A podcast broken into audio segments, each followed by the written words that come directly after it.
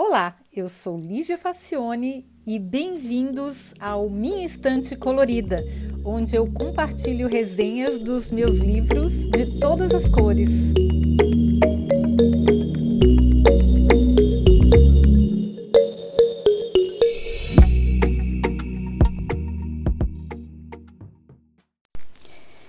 Hoje a gente vai falar um pouquinho sobre ficção especulativa.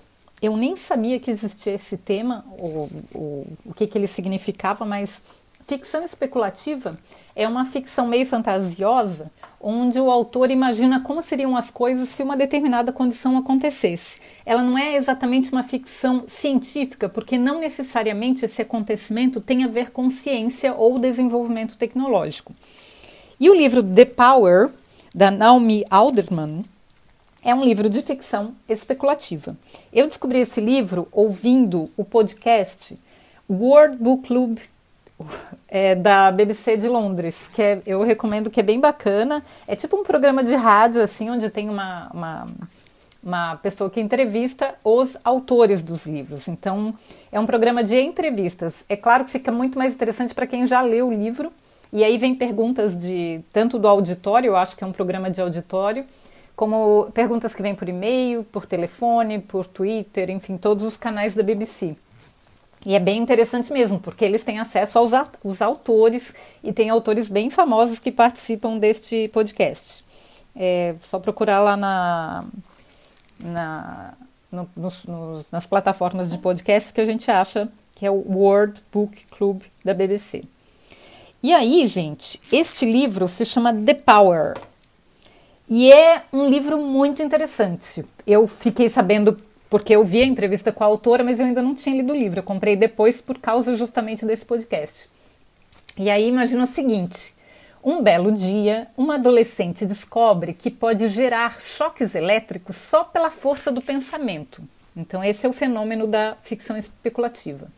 E ela consegue criar raios entre as mãos. E ela até pode eletrocutar uma pessoa se ela quiser.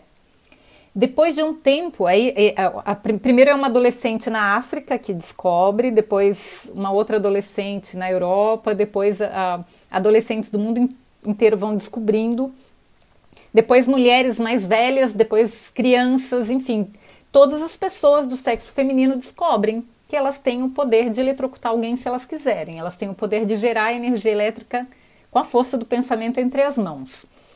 E isso vai gerar uma revolução no mundo inteiro é muito instigante, porque foi a partir desta ideia, essa ideia especulativa, que a escritora britânica Naomi Alderman imaginou e transformou nessa, num, num romance. E aí, gente, olha só que coisa mais interessante. Não é um livro fácil, porque assim, ele é cheio de camadas complexas ele foi supostamente escrito por um homem que envia os originais para a autora avaliar e a troca de correspondência entre eles faz parte da narrativa do livro.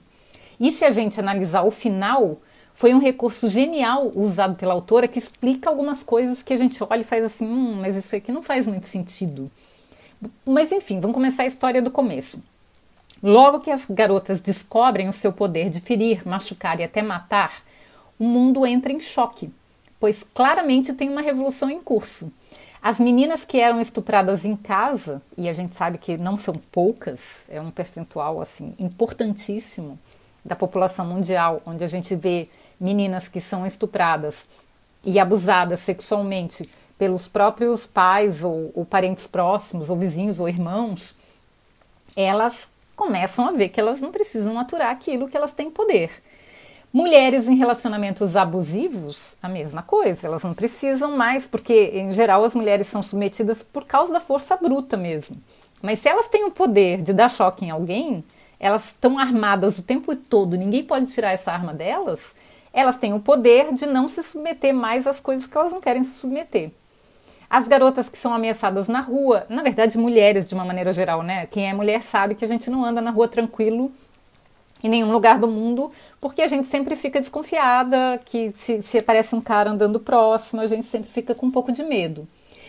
Sem falar nos exércitos de escravas sexuais mantidas com apoio de governos corruptos, que a gente sabe que também existe, principalmente aqui na, nos países do leste europeu, Ucrânia, E, e alguns países assim, a gente sabe que tem exércitos de escravos sexuais, de redes de prostituição, de pessoas que. tráfico de, de, de mulheres, né? Que eles roubam, eles prometem coisas e roubam um passaporte, fazem as mulheres como escravas sexuais sem ter, sem ter como sair, sem ter como pedir ajuda, sem falar a língua.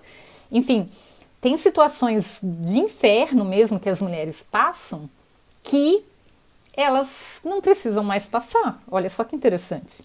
Inclusive, nem precisa ser sexual a questão. Profissionais que são desrespeitadas por colegas ou chefes. Enfim, todas as mulheres, a partir deste momento, podem se proteger, se defender e até, se quiserem, se vingar. Gente, se isso não é uma, não é uma revolução muito radical no planeta, nossa, então é muito radical. E aí é um mundo totalmente novo que desabrocha a partir daí, porque pela primeira vez na história das civilizações, as mulheres não são mais presas fáceis e elas têm superioridade física de poder sobre os homens. E isso muda tudo, muda toda a perspectiva.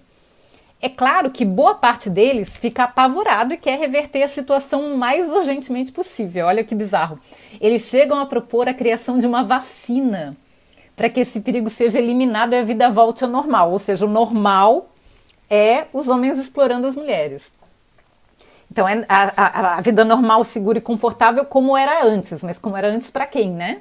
Como era antes confortável para eles. E por isso que eles estão apavorados.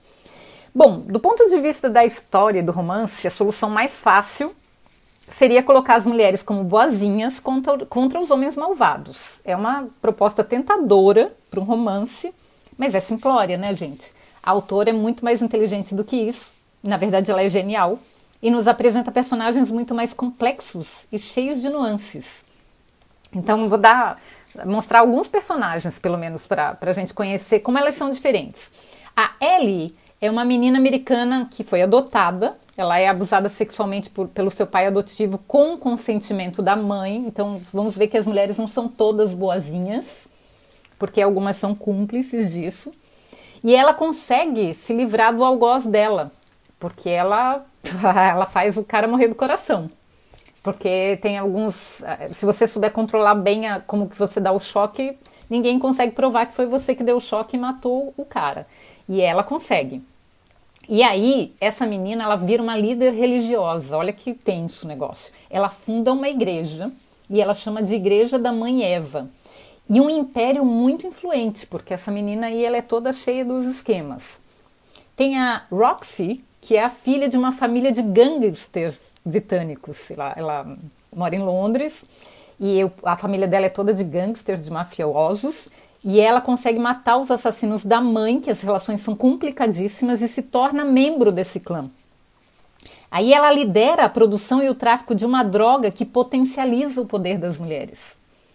Depois tem a Tunde, o, o Tunde, que na verdade é um rapaz nigeriano, que é. Ele é novinho, assim, ele tem um pouco mais de 20 anos, e ele filma as primeiras demonstrações do fenômeno. E aí ele filma tudo com o celular. Cada vez que ele vê uma mulher dando choque, ele filma com o celular. E ele tá muito, assim, excitado com, esse, com essa nova ordem mundial, porque ele acha que coisas importantes vão acontecer e ele quer registrar tudo.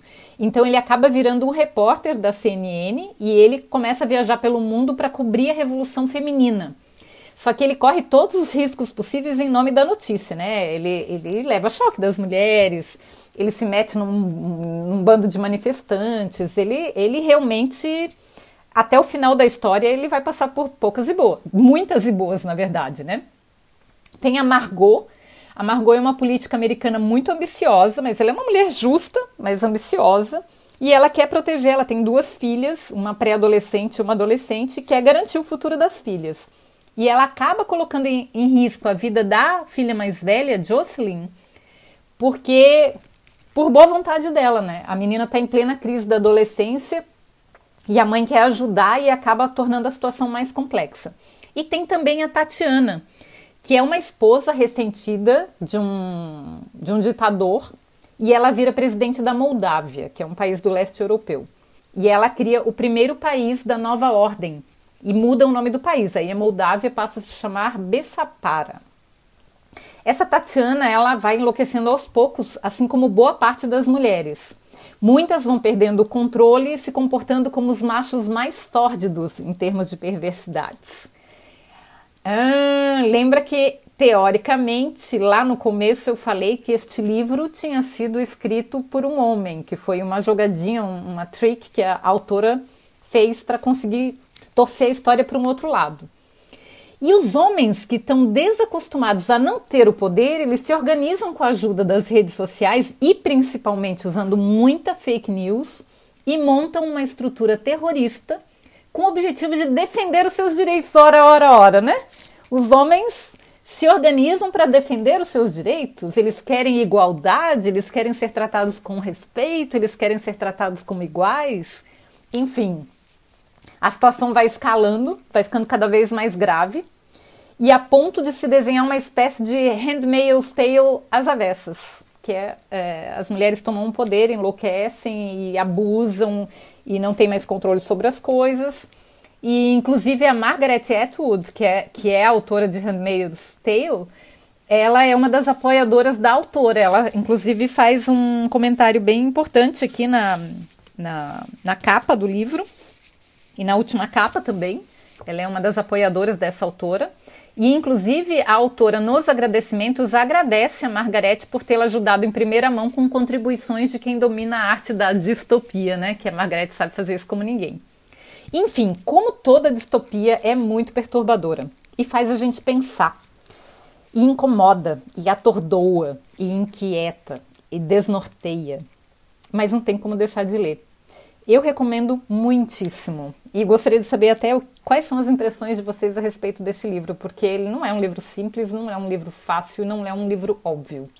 Eu gostei muito, eu achei muito interessante e dá para refletir sobre muitas coisas mesmo. Eu espero que vocês tenham gostado. Eu não sei ainda se ele foi ou não lançado no Brasil, eu acho que não, porque ele é relativamente recente. Ele foi lançado em 2016. Ah, então já deve ter versão no Brasil, sim. Porque 2016 já deu bastante tempo. Já são quatro anos. Enfim.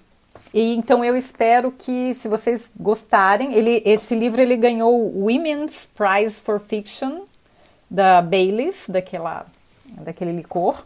Então foi um dos prêmios que esse livro ganhou. E realmente eu recomendo bastante. Se vocês tiverem oportunidade, leiam. É bem interessante. Então, até semana que vem. Tchau!